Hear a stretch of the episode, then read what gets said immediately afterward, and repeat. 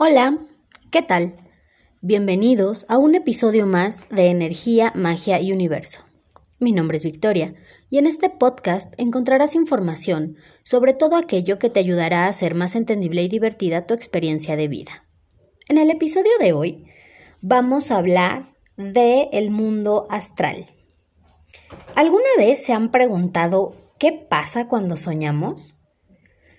Algunas teorías mencionan que al morir, la esencia de cada uno, llámese alma o energía, trasciende a otro plano, conocido como el mundo astral, en el que continuará con su existencia hasta la siguiente encarnación, o bien hasta la siguiente misión que deba cumplir antes de encarnar.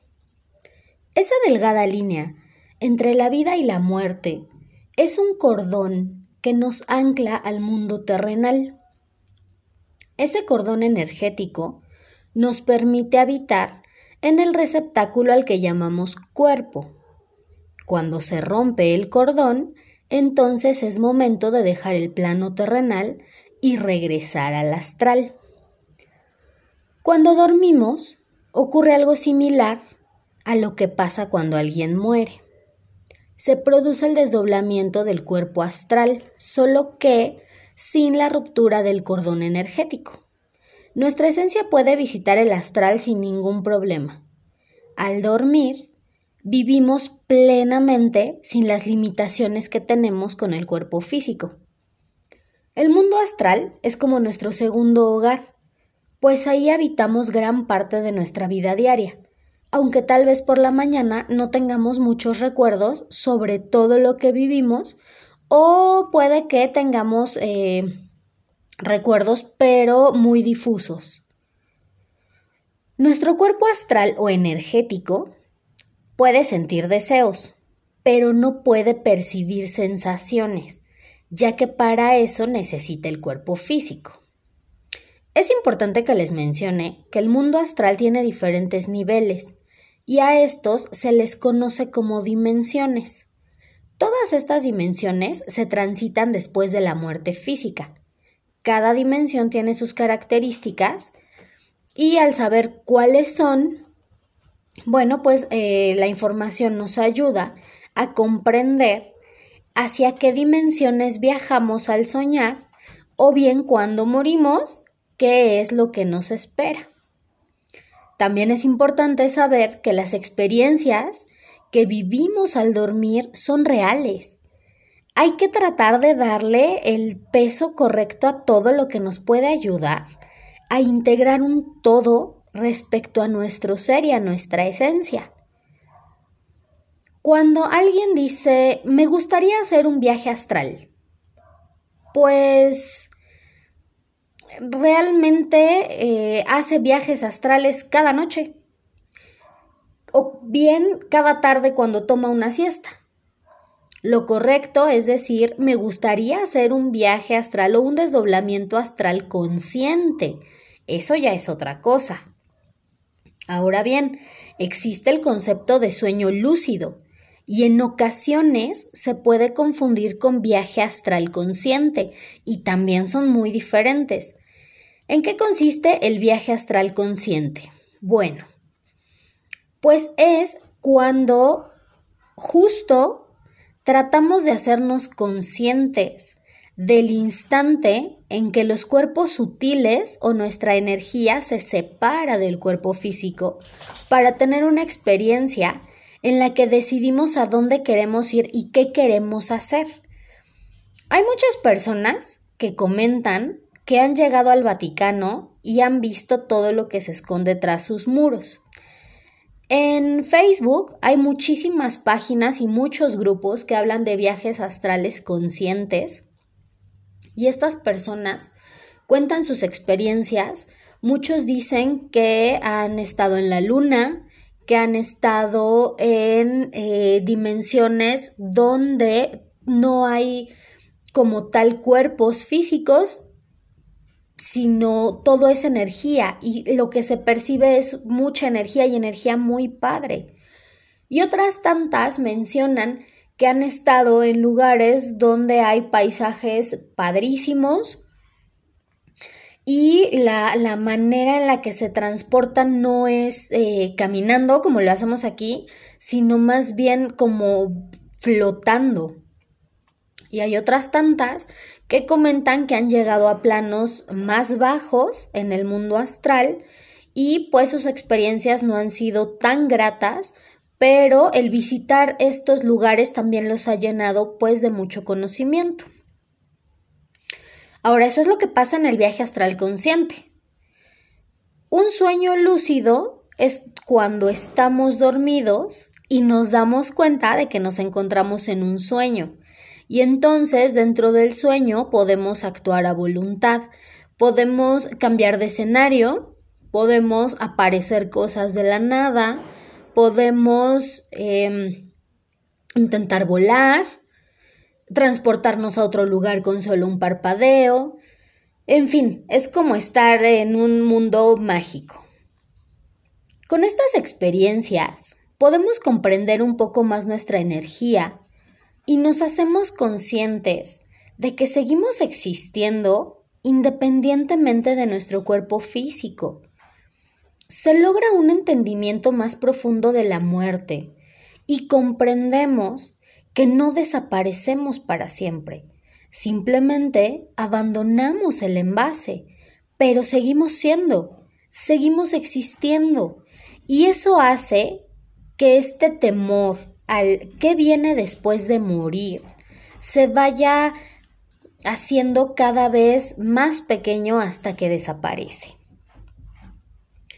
Es también una forma de eh, superar la pérdida de algún ser querido porque pues en este duelo está la idea de que ya no vamos a volver a ver esa persona, que ya no vamos a volver a convivir con esa persona. Y tal vez en este plano no. Tal vez con el cuerpo físico ya no lo vamos a ver. Pero si nosotros logramos hacer ese contacto con la persona que se fue y logramos identificar en qué plano está, al dormir podemos seguir en contacto con todos nuestros seres queridos, con amigos, con ancestros, con mascotas, y eso también está increíble. En ocasiones podemos soñar, como les comentaba, con lugares maravillosos, eh, donde predomina la armonía. Eh, hay sueños donde no sé si les ha pasado que podemos escuchar los pensamientos de los demás y no es necesario eh, hablar, y podemos anticipar incluso lo que, lo que van a hacer. Y entonces se da una interacción muy libre, muy, muy natural, muy auténtica. Podemos llegar a, a un lugar en el que nos gustaría quedarnos, pero pues tenemos que continuar con nuestro aprendizaje aquí. ¿Han visto la película de estos seres azules que viven en un planeta padrísimo y uno de ellos al dormir despierta en su cuerpo humano para dar información sobre todo lo que aprendió de la tribu en la que se infiltra, pues es algo así. Cada dormir y despertar es solo un ciclo de interminables viajes, de interminables experiencias, en los que se nos da la oportunidad de sanar heridas y mejorar situaciones que se nos complican en este plano. Por eso la frase voy a consultarlo con la almohada se volvió tan popular. ¿A cuántos no les ha pasado que reciben muchos mensajes mientras duermen? O se van a la cama y al despertar tal vez no recuerden el sueño que tuvieron, pero tienen la respuesta a aquello que no podían resolver. Es importante también entender por qué de pronto nos encontramos en planos donde todo es triste, donde hay mucha oscuridad, donde todo lo que se respira es miedo o mucho rencor, nos sentimos ansiosos, porque estos sueños también nos dejan mensajes y experiencias que vale la pena analizar. Dentro de cada sueño o viaje, se pueden manifestar mensajes sobre acontecimientos futuros, Colocar una libreta junto a la cama para escribir lo que soñamos en cuanto despertamos es una buena forma de mantener esos mensajes y aprender a identificar cuando el universo nos está revelando algo importante. Eh, yo he tenido muchos sueños increíbles. He eh, tenido sueños recurrentes donde estoy ya sea en la misma casa, que es una casa que en el plano físico no conozco y jamás he visto, pero sé que es eh, mi casa, ¿no? En otra dimensión yo sé que tengo una casa donde vivo con eh, ciertas personas que en este plano son mis amigos, algunos son mis familiares. Y bueno, eh, estas, estas, estos sueños más bien son como el decir, ah, bueno, ahora este, vamos a hacer una reunión, ¿no? Por ejemplo. Y el siguiente sueño que puede ser a los 3, 4 meses, este, entonces es un típico fin de semana donde estamos conviviendo y estamos pasándola increíble. Y el siguiente sueño que es igual ya tiempo después, este, dentro de esa casa, entonces ya estamos eh, cada quien preparando sus cosas para hacer sus actividades, para irse a trabajar, para salir a comer, para eh, visitar algún otro familiar o algún otro, algún otro amigo. Hubo un sueño en particular que no se me olvida porque tenía alrededor de 9, 10 años y falleció mi bisabuela a los que habrán sido dos meses de que falleció, la soñé. Y ella llegaba y me decía que estaba bien, que no me quería ver triste. Y cuando yo la iba a abrazar, ella ponía los brazos eh, impidiendo que yo la abrazara. Y se me quedó muy grabado porque me dijo, no, el día que yo te abrace es porque te vas a ir conmigo. Cuando empezó todo este relajo de la cuarentena, por ahí que habrá sido de junio, yo creo, volví a soñar con ella. Y me decía que no me preocupara, que todo iba a estar muy bien. Y ella extendía los brazos queriéndome abrazar. Entonces en automático a pesar de que estaba soñando, recordé lo que me había dicho en el sueño de hace muchísimos años. Y yo me acuerdo que le decía, sí, abuelita, abrázame, pero por favor no me vayas a llevar porque yo todavía no me quiero morir. Y me decía, no, no te preocupes, todavía no te, voy a llevar. Y me abrazaba y me dejaba una sensación así como de, tanta paz, de tanta tranquilidad. Y se fue liberando poco a poco toda la ansiedad que yo traía acumulada debido a la situación. Que muchas veces, aunque uno medite y haga así sus cosas, de repente sí hay pues, situaciones que nos ganan. Y en otra ocasión, eh, tenía un amigo que era como mi mejor amigo de toda la vida y falleció por un accidente y a la semana de que falleció yo estuve soñando muy seguido que iba a visitarme y me decía, ya vámonos, ya vámonos. En uno de esos sueños, él llega en una moto y me dice, ya súbete, ándale, ya vámonos. Y yo le decía, no, es que no me puedo ir porque tengo que ir a la escuela y me decía, sí, ándale, ya vámonos, pues la escuela ya para qué, ándale, vente conmigo. Y yo le decía, no, vamos a hacer algo. Cuando yo termine la, la carrera, entonces ya, me voy contigo, nada más déjame terminar. Pues eh, mucho tiempo después, en, en unas eh, terapias que tuve de psicoanálisis, me di cuenta de que a mí me había costado tanto tiempo concluir mis trámites para eh, la licenciatura y tuve ahí como muchos, muchos problemas precisamente por este sueño, porque fue como un pacto inconsciente que yo hice con él de que en cuanto yo terminara la carrera yo me iba a ir con él. de repente sí lo soñaba y era como si jamás se hubiera ido y llegaba a la casa y este comíamos y platicábamos y nos la pasábamos increíble, pero recuerdo mucho esos sueños. Y para mí esos sueños fueron muy reales. Entonces, muchas veces dicen, ay, es que este, a lo mejor soñaste esto porque pues estás muy triste o porque este, te quedaste con eso antes de dormir o porque eh, en el inconsciente guardas muchas, muchas cosas. Sí, o sea, yo no digo que no, en el inconsciente guardamos muchísimo material, pero los sueños, estoy 100% convencida de que son reales.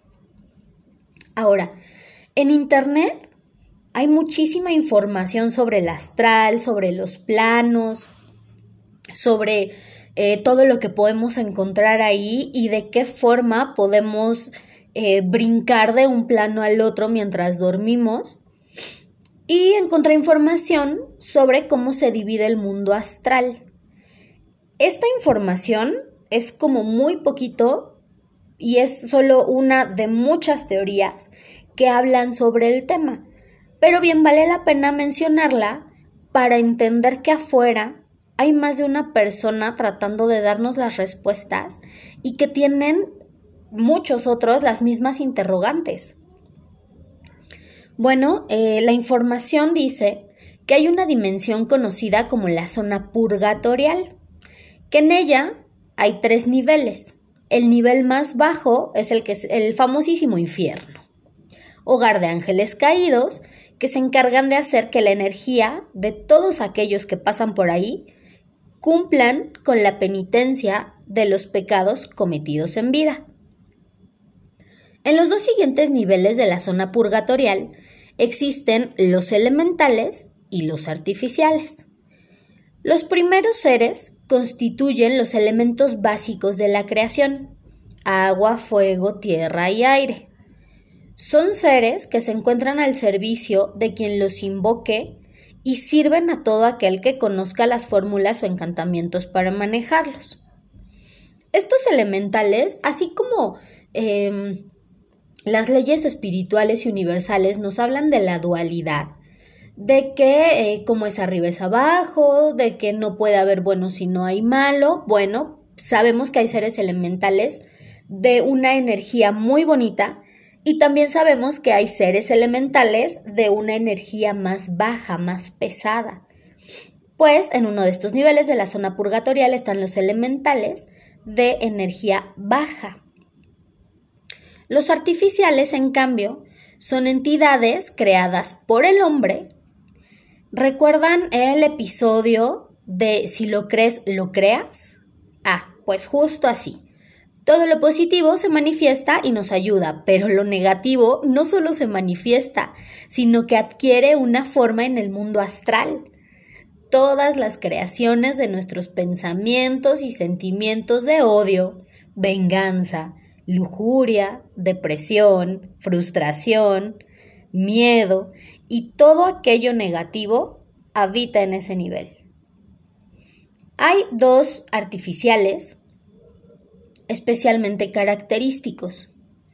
Uno habita en una de las en uno de los niveles de la zona purgatorial y el otro habita en un nivel más elevado. Estos seres son el guardián del umbral y el tentador. Em, ellos son los que facilitan que podamos tener encuentros con familiares fallecidos, aunque muchas veces estas experiencias no suelen ser como tan reconfortantes, depende de quién esté facilitando el encuentro, ya que el tentador va a hacer que tengamos estos encuentros, pero los va a cargar de miedo. Y en cambio, el guardián del umbral nos va a hacer tener estos encuentros, pero lo va a cargar de una energía bonita y siempre con un mensaje o con una enseñanza desde eh, el conocimiento y la energía de nuestros familiares o de nuestros amigos. Las tres regiones superiores del mundo astral son la sede de eh, todos los ángeles, los serafines, querubines, eh, arcángeles, ángeles, todos ellos viven en un nivel del astral, pero muchísimo más alto. Nada que ver con los de la zona purgatorial. Y ellos se dedican a crear armonía, belleza, salud, bienestar, a procurar, eh, sobre todo, el, bienestar de eh, las personas que se encuentran en este plano. También el eh, hombre puede utilizarlos, pero no es utilizarlos a su voluntad, así como a los elementales de baja vibración, sino más bien eh, pidiendo su ayuda, su intervención en ciertas situaciones, y entonces ellos se van a encargar de hacer auténticos milagros. Aquí también, eh, como les comentaba, hay elementales, pero ya estos elementales no actúan a la voluntad de eh, la persona que los invoca o que los llama.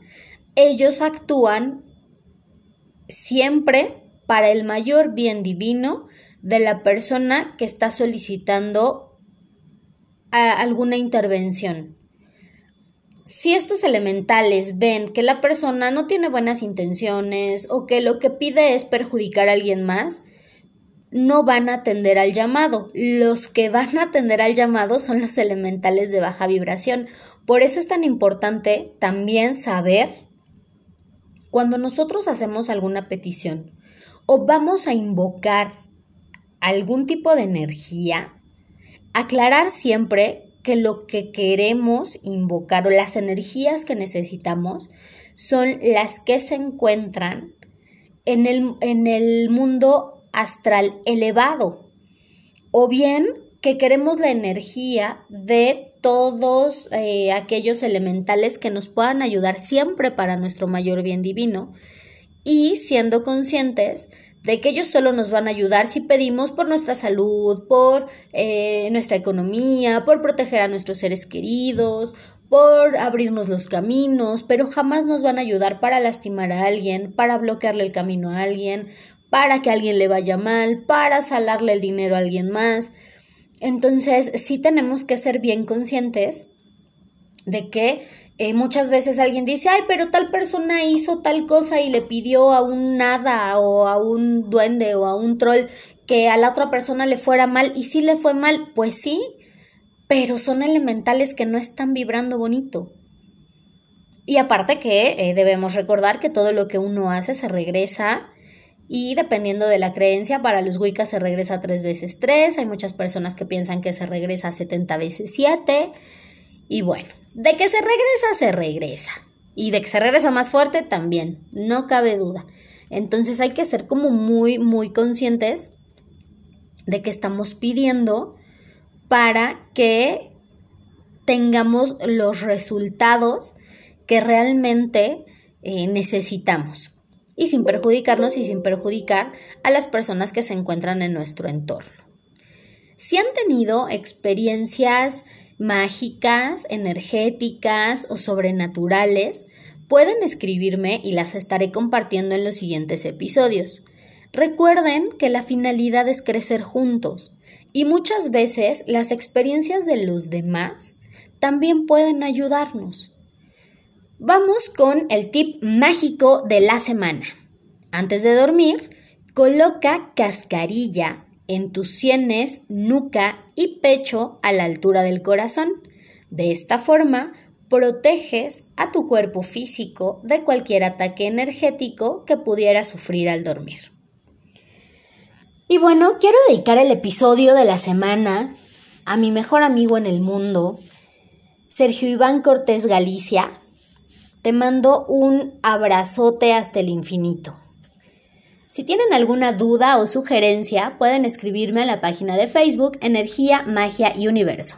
Nos vemos en el siguiente episodio.